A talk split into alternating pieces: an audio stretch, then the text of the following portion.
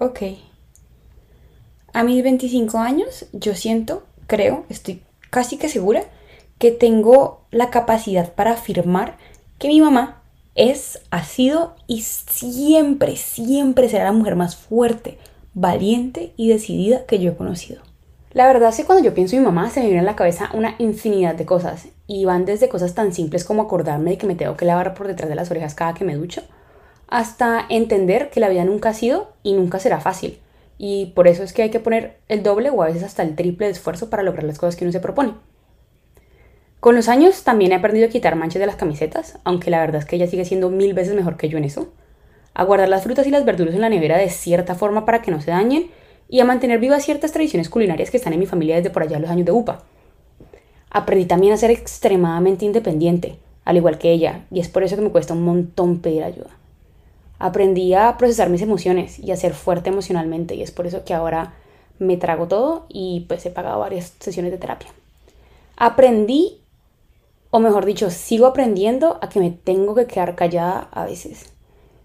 Y aprendí a escuchar la voz de ciertas personas, esas personas que tienen algo para decir. Yo tengo claro que en esto mi opinión es muy imparcial y que pues obviamente está sesgada por el amor infinito que le tengo a mi mamá y también tengo claro que ustedes tendrán muchas otras enseñanzas de sus mamás que valorarán tanto como yo valoro las de la mía. Pero, ¿por qué resultan tan importantes estas enseñanzas?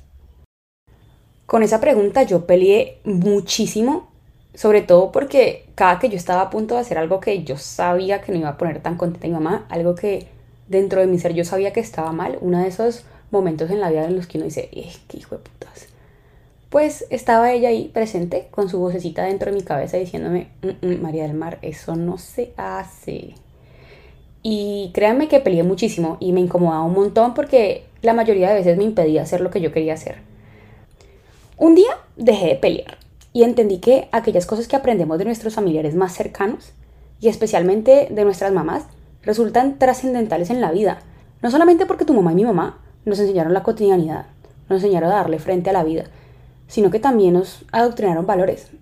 Valores que son una gran parte de lo que tú y yo somos hoy en día como adultos. Llegó un punto de mi vida en el que fui súper consciente de que ella no iba a durar para toda la vida. Y eso, eso me aterró infinidades. Eso fue otro nivel de miedo.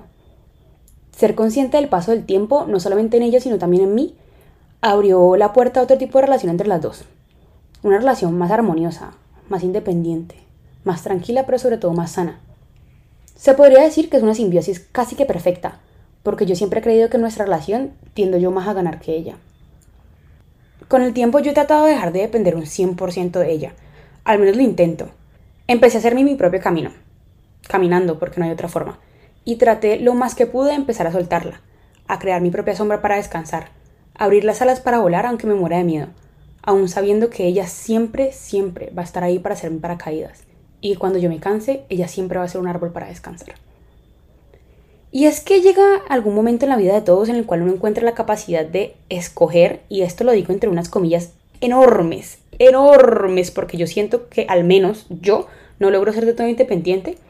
Llega ese momento en la vida en que uno elige entre un cúmulo de enseñanzas que ha recibido, pues cuáles se va a quedar cuáles vale realmente la pena conservar y cuáles otras puede desechar. Y entonces, ¿cómo hace uno para decidir qué lecciones se quedan y qué lecciones se van? Yo aquí de nuevo me inclino por pensar que con nosotros se van a quedar fuertemente arraigadas aquellas lecciones que hayan tenido un mejor y un mayor fundamento lógico y moral, y por tanto, pues a nosotros nos resulten valiosas y dignas de trascender. Una enseñanza con un fundamento sólido es quizás tan buena hoy como para mí, como lo era hace 50 años para mi mamá y como lo será en unos 20, 30 años para mis hijos. Como el domingo que pasó fue el Día de la Madre y esta semana es el Día del Maestro, y como doña Luzarina está igualmente involucrada en mi podcast en la edición, creación, destrucción y renacimiento de cada uno de mis capítulos, a mí me pareció realmente pertinente invitarla. No solamente porque yo siento que ella es el ser humano más sabio del mundo y tiene mucho para decir, sino porque también creo que ustedes tienen bastante para escuchar. Madre, bienvenida María Alta, es un placer tenerte a este lado del micrófono. No, pues con esa presentación de que me involucro en la edición, creación, destrucción, pues qué pensarán los oyentes de María Alta. Pero nada, qué alegría, qué honor a ser parte de este podcast, a ser parte de este proyecto que me encanta, hija. Bueno, si ustedes han escuchado con juicio los capítulos anteriores de Marea Alta, se habrán dado cuenta también que vengo desde hace rato haciendo búsquedas intensivas y por ende creando listas bastante largas de las cosas que he aprendido a lo largo de esta vida constante y presente. Y este capítulo pues no es la excepción.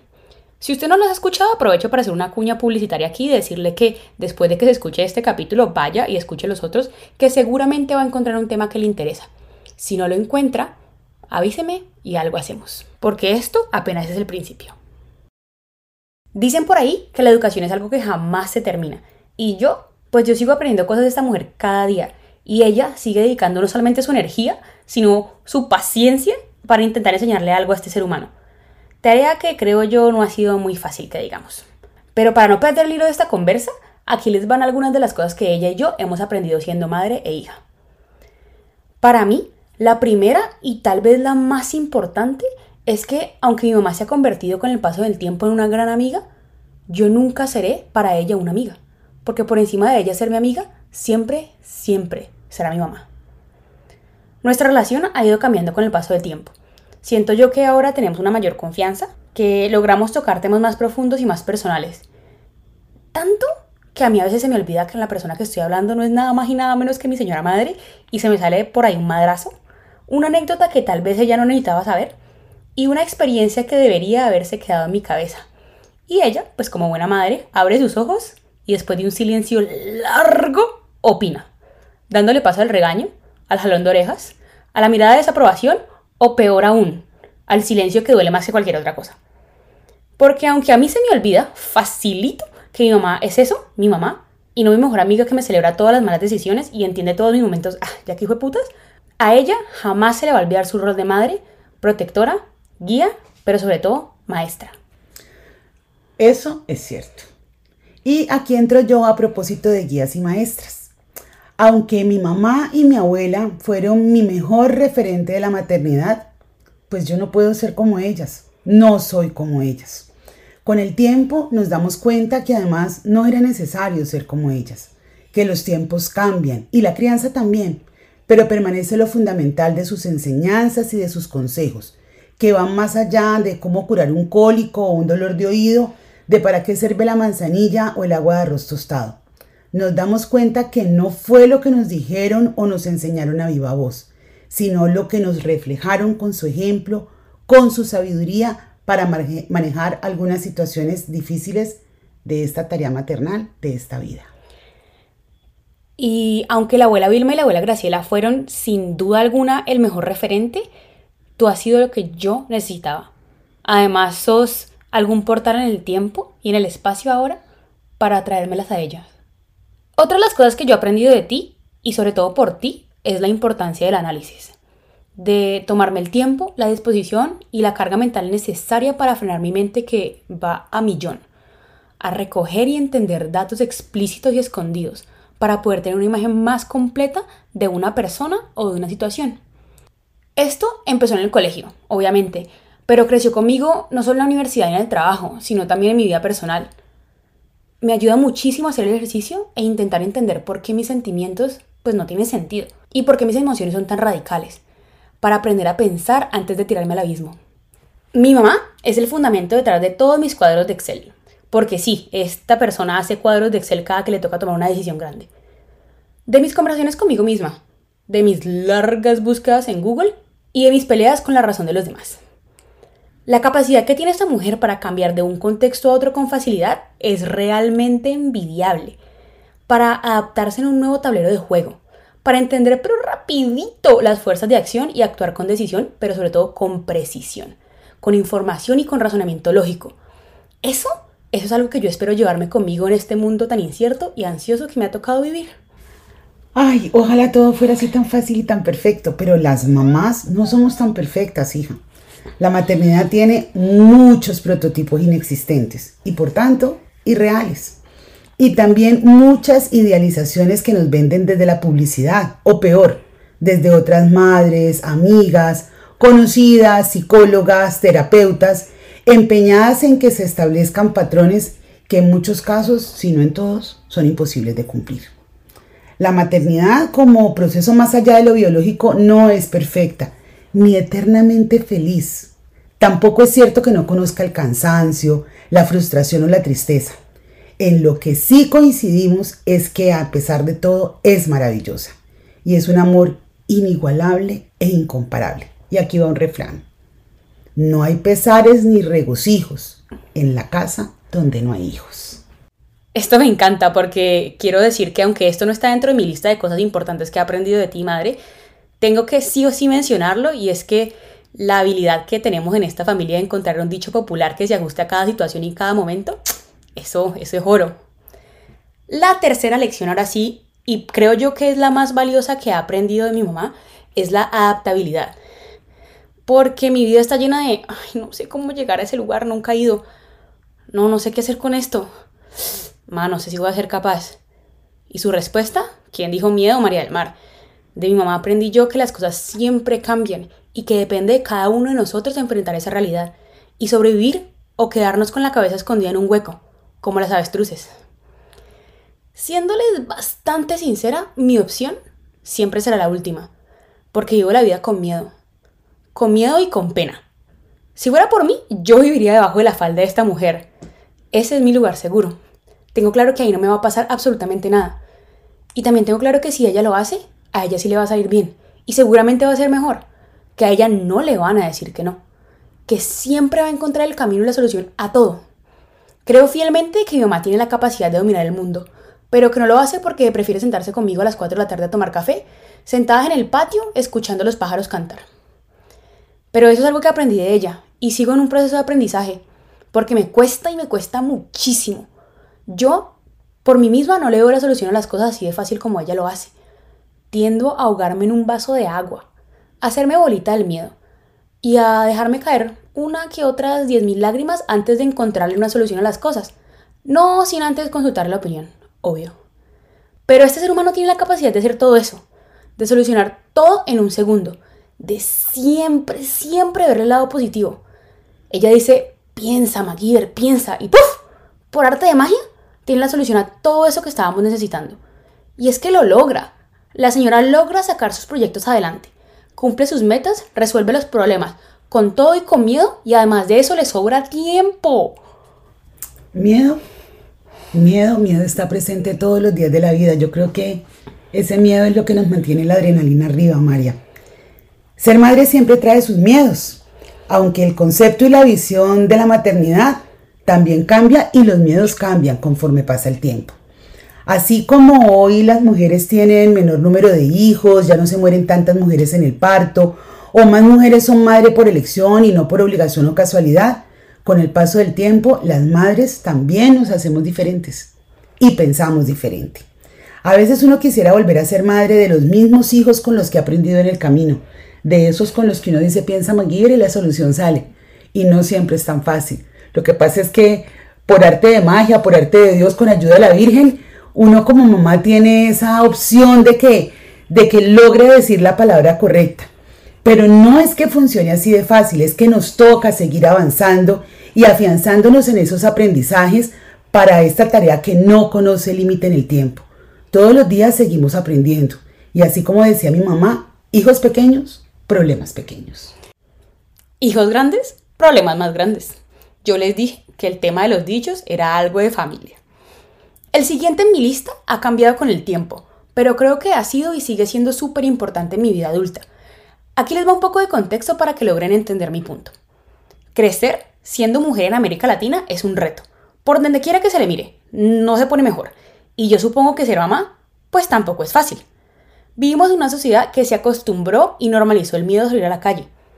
Las mujeres normalizamos el miedo a salir en falda, a caminar solas o acompañadas, a ir y a venir.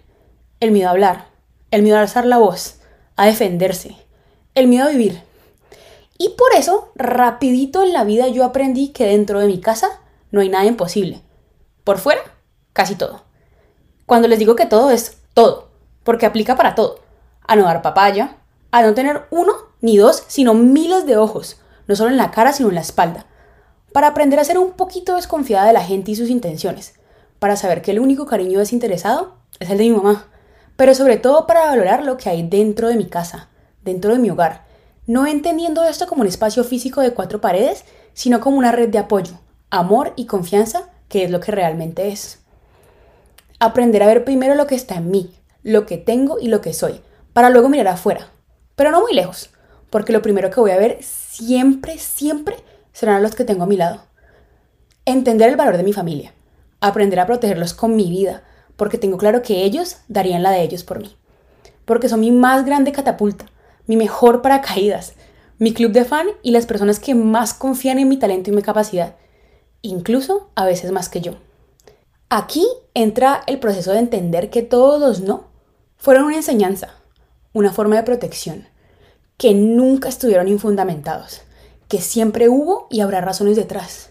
Una mamá sabia, una mamá protectora, pero sobre todo una mamá incondicional, que jamás se va a ir, sin importar si tengo 2, 8, 20 o 50 años. El miedo a ser mujer, eh, sí, está naturalizado. Y cuando vemos cosas como la que sucedió en Bogotá, como las que suceden en Cali, Barranquilla, Medellín, Bucaramanga, con las mujeres, más miedo tenemos, más miedo sentimos. Y ese miedo no va a desaparecer pronto, salvo que muchas cosas cambien, María. Pero lo que sí te puedo garantizar que nunca desaparece es el amor. El amor no depende de este mundo físico.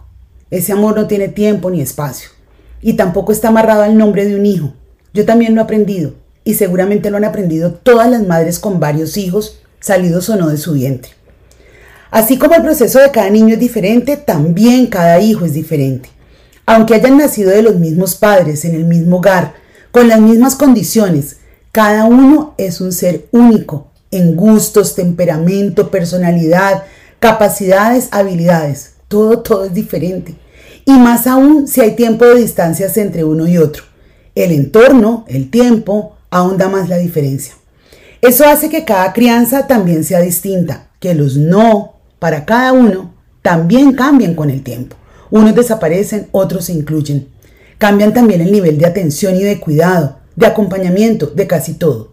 Los hijos son como los dedos de la mano, todos diferentes pero unidos por la misma base. La maternidad, lo que sí quiero decirles, queridos oyentes de María Alta, es que yo pienso que requiere mucha fortaleza emocional, requiere destrezas especiales, requiere vocación, y esas condiciones no necesariamente todas las mujeres las desarrollamos, o por lo menos no todas de la misma manera. Yo siempre quise ser mamá y me hace muy feliz serlo. Pero no por ello puedo desconocer que es un proceso complejo, que nos transforma la vida en todas sus esferas, física, emocional, social, afectiva, y que es seguramente la tarea más importante que tenemos por hacer y lo más trascendental que puede sucedernos durante toda nuestra vida. Y aquí otro refrán. Madre que no cría no es madre, es tía. Bueno, a mí me queda una más, pero no sin antes despedirme de ti, agradecerte por siempre ser mi mejor oyente, mi más grande fan, mi catapulta, mi guía, y agradecerte por estar aquí en este micrófono. Creo que tenía muchas ansias de que estuvieras aquí detrás y no leyendo el papel. Gracias miles. Y aquí les va mi último. Tal vez el menos importante en cuestión de valores, pero para mí es el más importante al momento de entender por qué soy así. ¿Por qué soy un mar de emociones en constante naufragio? ¿Por qué soy un mar enamorado de la luna? ¿Por qué cuento las estrellas antes de dormirme?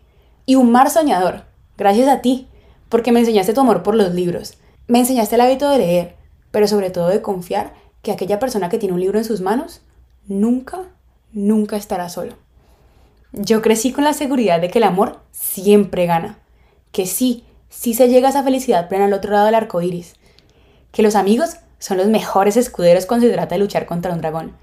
Aprendí también que uno puede ir al cielo, caminar en las nubes y entrar al castillo de un dragón gigante, solo con el hecho de subir un árbol al que no se le ve la copa. Me hiciste descubrir en los libros un mundo de fantasías, pero sobre todo un mundo lleno de posibilidades y carente de imposibles sin duda alguna, una forma maravillosa de disfrutar el tiempo con mí misma.